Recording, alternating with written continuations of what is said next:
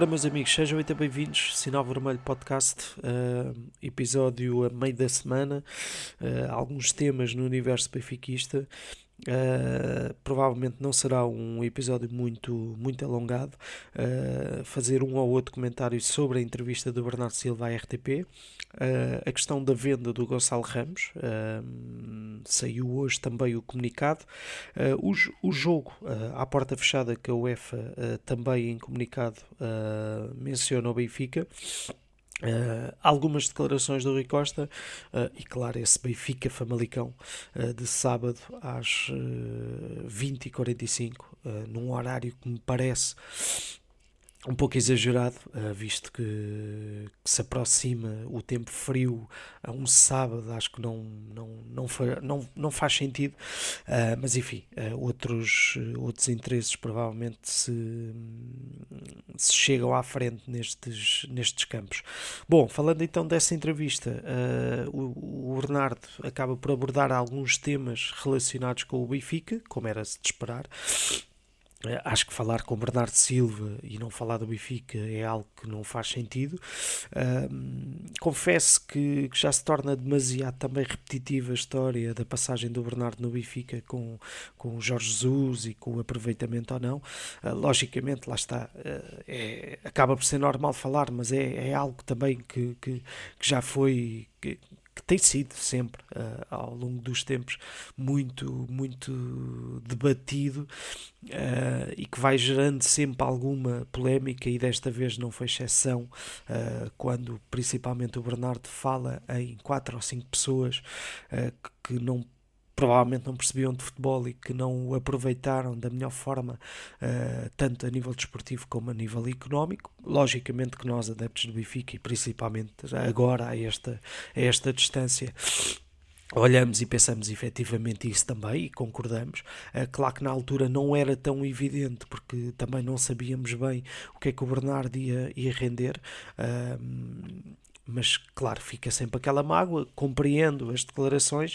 Uh, confesso que, que, que, que, é tema que eu acho que devia ser já claramente posto de parte, porque acaba sempre por, por, por criar alguma, alguma polémica, alguma divergência, uh, ainda para mais sabendo uh, que o Bernardo, por exemplo, e próprio fala na, nesta entrevista que não, que não votou em Rui Costa, pode sempre trazer alguma instabilidade pela, pela personagem que já é uh, e o estatuto que vai tendo o Bernardo Silva. Um, portanto, não abona muito a favor daquilo que é o Benfica, mas é impossível de não concordar também com aquilo que ele diz. Acho que é uma boa entrevista, é uma entrevista onde, onde, onde o Bernardo demonstra claramente que é uma pessoa simples, uma pessoa humilde.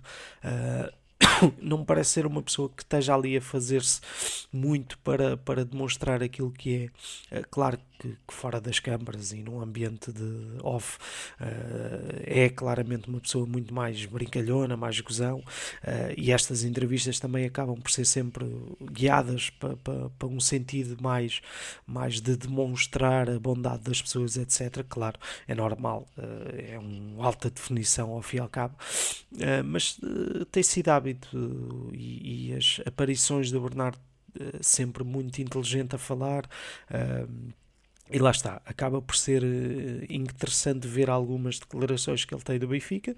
Uh, voltamos ao mesmo, sempre à questão de quando é que vai voltar, como é que vai voltar. Uh, eu acho que há ali dois ou três pontos interessantes. Lá está, uh, essa é a primeira declaração que eu mencionei, onde ele fala que indiferente do presidente que esteja no Benfica, o objetivo dele é voltar, se, se ambas as partes uh, se entenderem, portanto não haverá problema, uh, indiferente que seja o presidente, seja Rui Costa ou não, portanto uh, não fecha a porta a um regresso ao Benfica com Rui Costa na direção, portanto, e o próprio, tanto mencionou na gala agora do, do, do 11, como, como no próprio, nesta própria entrevista falou de Rui Costa dizendo que era, que era um ídolo, e é engraçado porque, porque também era o meu, uh, e, e Uh, e hoje acabamos por ter uma opinião um bocadinho, um bocadinho também, lá está, semelhante àquilo que foi uh, a candidatura do Rui Costa, o caminho que o Benfica podia ter seguido ou não. Concordo exatamente com o Bernardo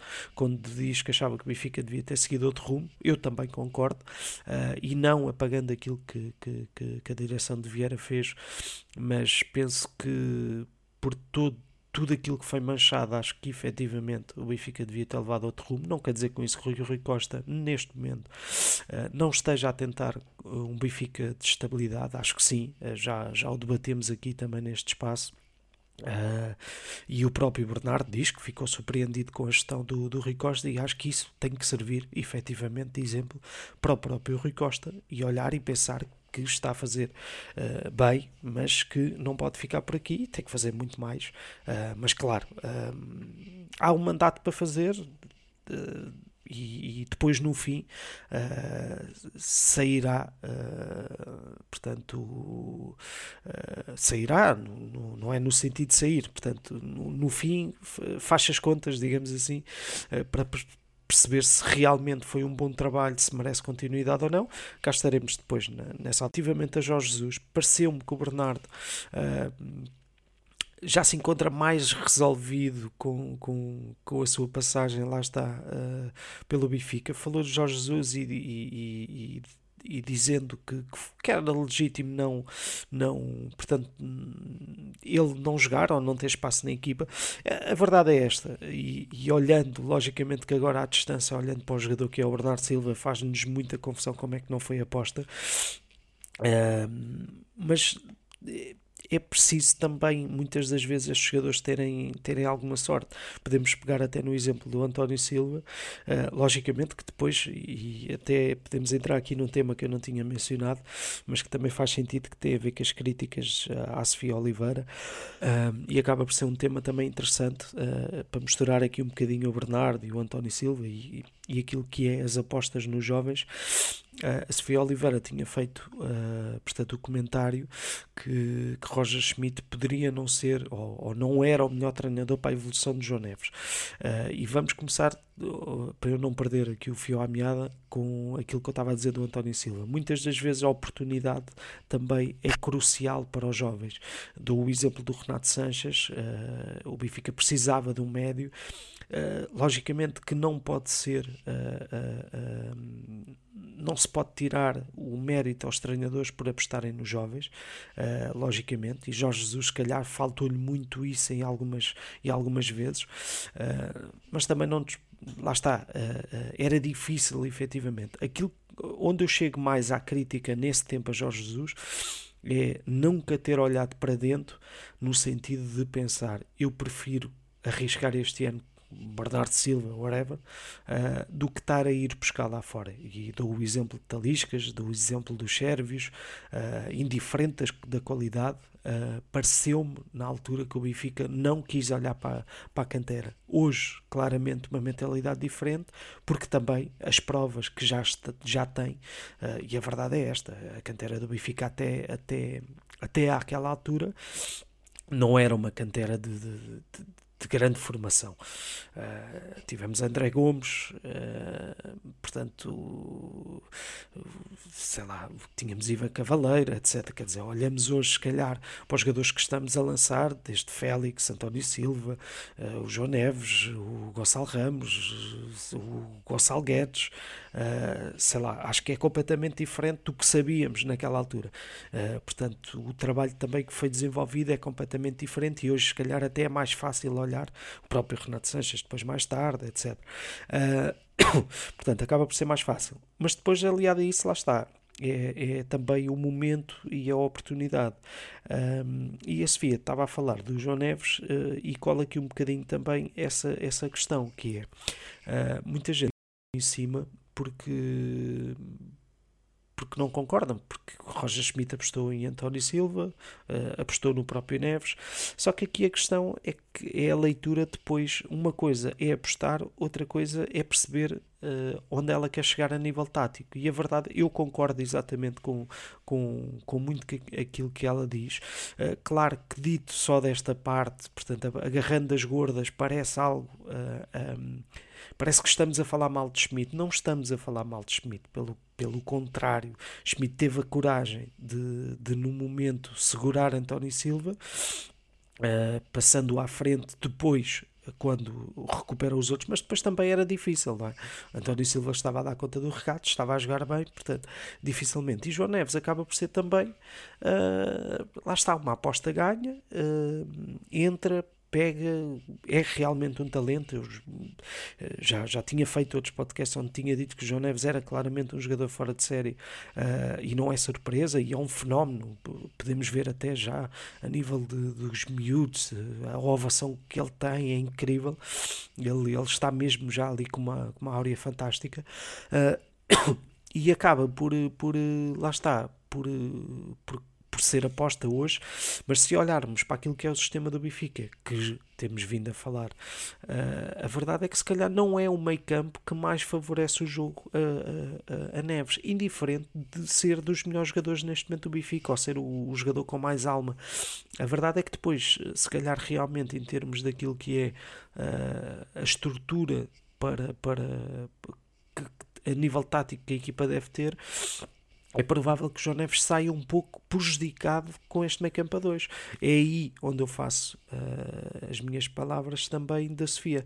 Uh, ou faço das palavras da Sofia a minha, depende do ponto de vista. Bom, uh, mas pronto, isto para finalizar a entrevista do Bernardo, depois disse outras coisas relativamente ao Manchester City, seleção, mas acho que não são relevantes para este tipo de, de conteúdo.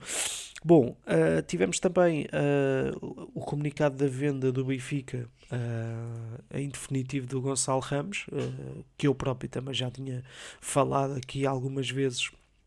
Uh, relativamente aos valores, que não se percebia muito bem se, quando é que o Benfica ia receber o dinheiro. O Benfica informa que acaba de receber, portanto, que o, que o PSG acaba de acionar a, a, opção de compra de Gonçalo Ramos e encaixa uh, 65 milhões de euros, uh, claro que depois aqui há 5% que vai para uh, direitos de, de, solidariedade, portanto, a nível de formação, etc. Uh, eh, e há 10% que envolve, portanto, as comissões, etc. Aquela, aquela história do costume. Portanto, o Benfica deve rondar mais ou menos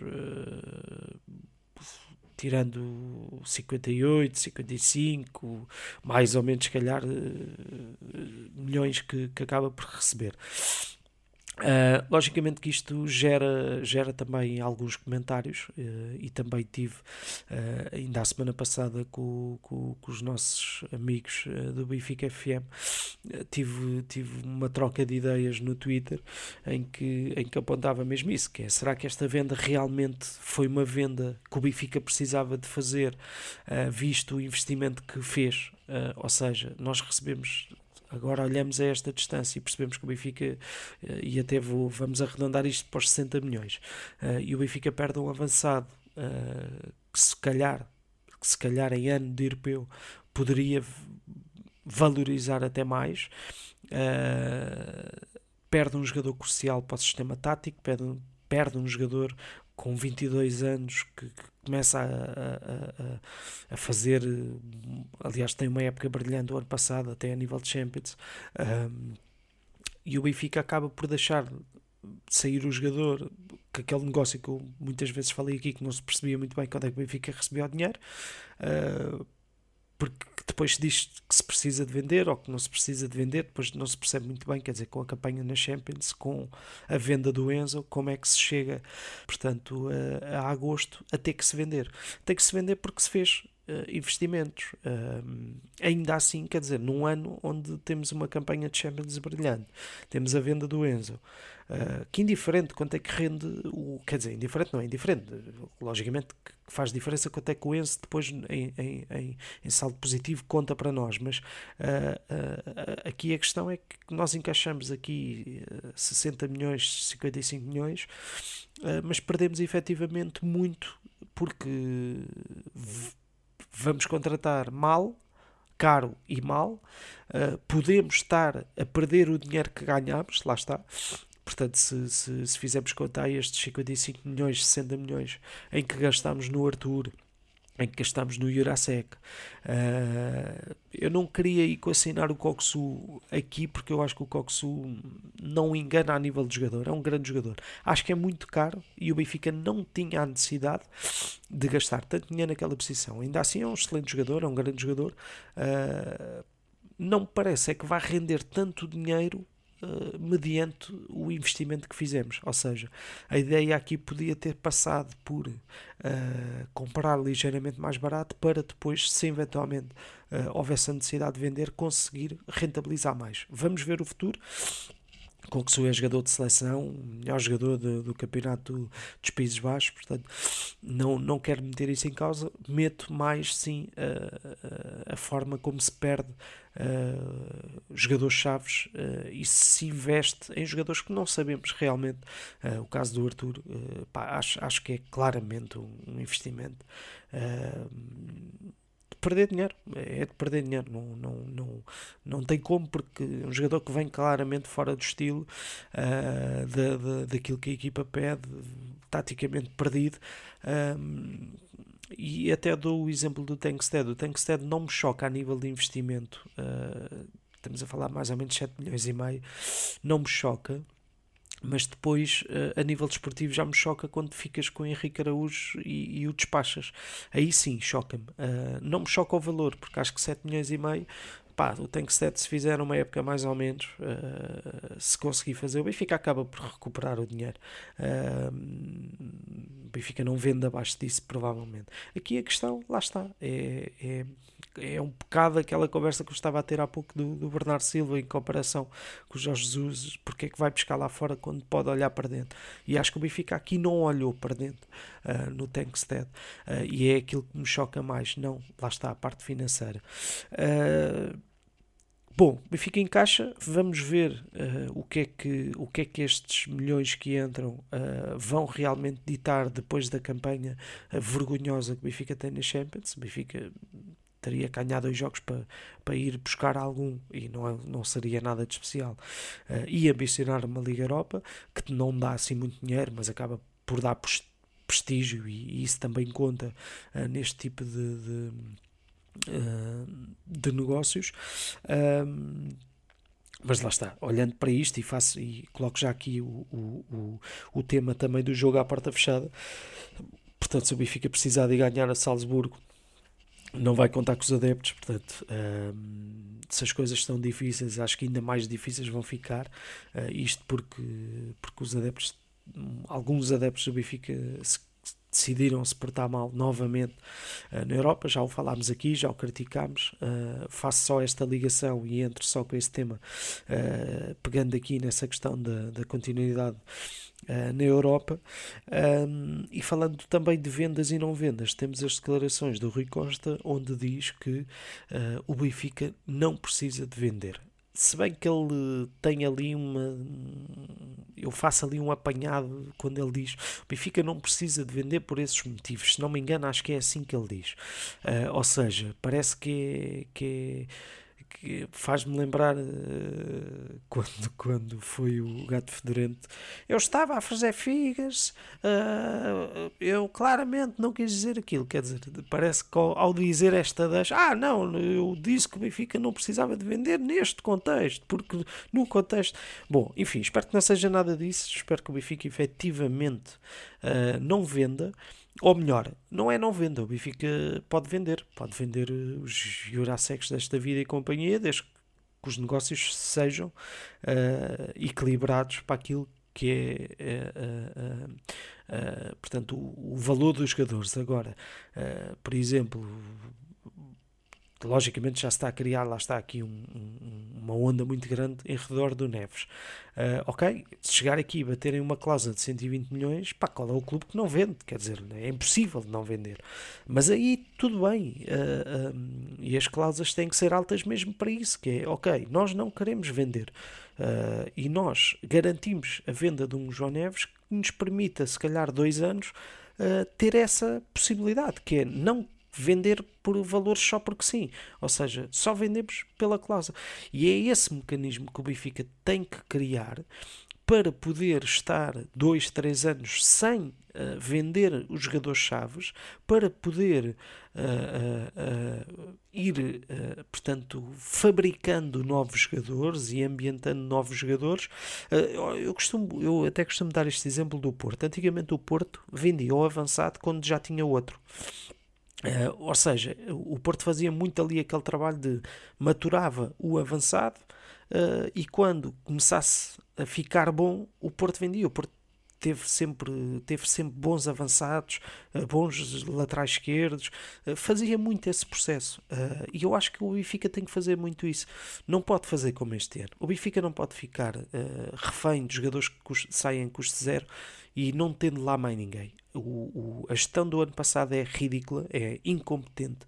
O facto, ok, uh, jogas com o Grimaldo o ano inteiro, como jogas com o Otamendi, mas o Otamendi ficou e vai ficar a jogar. Uh, o Grimaldo, uh, se não vai ficar, nós já tínhamos que ter um substituto. portanto, não corríamos o risco, se calhar, se já tínhamos investido no, no, no Jurasek, era mais barato. e atenção, vou falar do Jurasek porque é aquele que cá está. Uh, portanto, um, se calhar já tinha entrado, já a pressão não era a mesma de vir substituir o Grimaldo e o Benfica precisa de fazer essa gestão. O estas vendas que o Benfica faz agora têm que lhes tem que dar estabilidade uh, financeira barra desportiva para poder maturar jogadores para que tenha sempre equipas competitivas para que não aconteça aquilo que aconteceu este ano.